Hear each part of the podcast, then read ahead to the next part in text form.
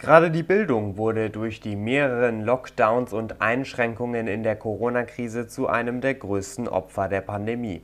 Schulen mussten für Monate schließen, der Unterricht wurde ins Digitale verlegt und auch bei den Universitäten sah es nicht viel besser aus. Das kommende Jahr soll ein besseres werden, in dem auch die vielen Rückstände aufgeholt werden sollen. Doch wie soll das gehen? Sprechen wir darüber mit Jens Brandenburg von der FDP, Mitglied des Bildungsausschusses im Bundestag und unter anderem Sprecher fürs Studium seiner Fraktion. Guten Tag, Herr Brandenburg. Hallo, Herr Giuliano. Herr Brandenburg, kurz vorab, äh, für wie wahrscheinlich halten Sie einen erneuten Lockdown im kommenden Schuljahr? Also wir müssen zumindest alles dafür tun, dass die Schulen nicht wieder in der Fläche ähm, schließen. Da hat sich einiges natürlich an Lernrückständen aufgebaut, große soziale Unterschiede, aber vor allen Dingen auch die psychischen Belastungen, die waren für viele Kinder und Jugendliche enorm. Das darf sich kein zweites Mal wiederholen. In einigen Bundesländern wird in den kommenden Wochen die Schule wieder starten. Sind diese Bildungseinrichtungen Ihrer Meinung nach darauf genügend vorbereitet? Man kann und sollte immer mehr tun, die Diskussion um Luftfilteranlagen beispielsweise in manchen Räumen zumindest unterstützend ähm, einzubringen. Das sind Dinge, auf die wir jetzt ähm, äh, in den Sommerferien vorbereiten sollten.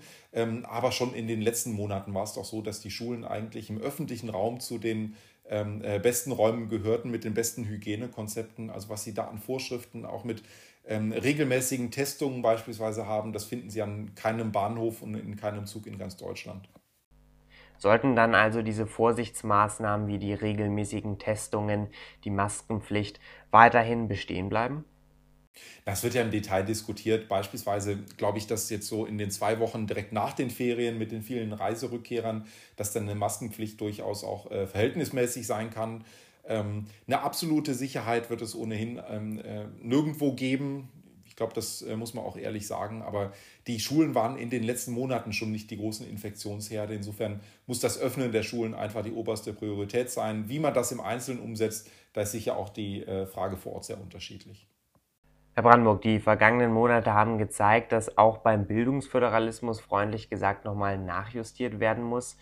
Sie als FDP sprechen sich ja schon seit längerem für einen Bildungszentralismus aus. Ähm, wo müssen wir denn da besonders ran beim Bildungsföderalismus?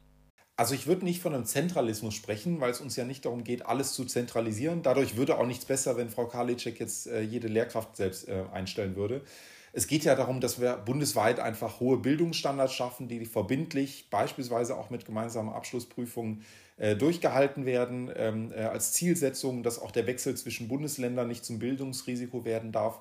Aber in der Umsetzung, wie diese Ziele erreicht werden, da sollte es vor Ort an den Schulen sehr viel mehr Freiraum geben. Hm, ich habe es anfangs erwähnt, Sie sind Sprecher Ihrer Fraktion fürs Studium und auch für die berufliche Bildung. In den vergangenen Tagen wurde ja immer wieder über die BAföG-Reform oder eine sogenannte BAföG-Reform gesprochen. Wie sollte denn diese Ihrer Meinung nach aussehen?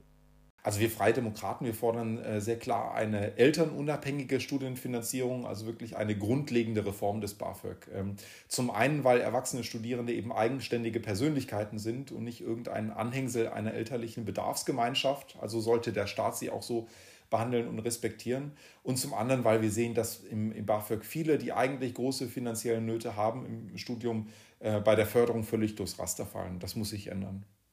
Zum Schluss, Herr Brandenburg. Die FDP ist für ihre roten Linien in Koalitionsverhandlungen bekannt. In nicht mal zwei Monaten wird ein neuer Bundestag gewählt. Dann könnte es auch gut sein, dass Sie als FDP über eine neue Koalition verhandeln. Ähm, welche roten Linien werden Sie dann bei der Bildungspolitik ziehen? Also ich glaube, es sind, hilft niemandem, wenn jetzt jede Partei ständig neue rote Linien zieht. Wir haben als FDP in diesem Wahlkampf eine einzige ähm, und die lautet, wir wollen die Steuern nicht weiter erhöhen als Spitzensteuerland weltweit, um äh, Arbeitsplätze nicht zu gefährden.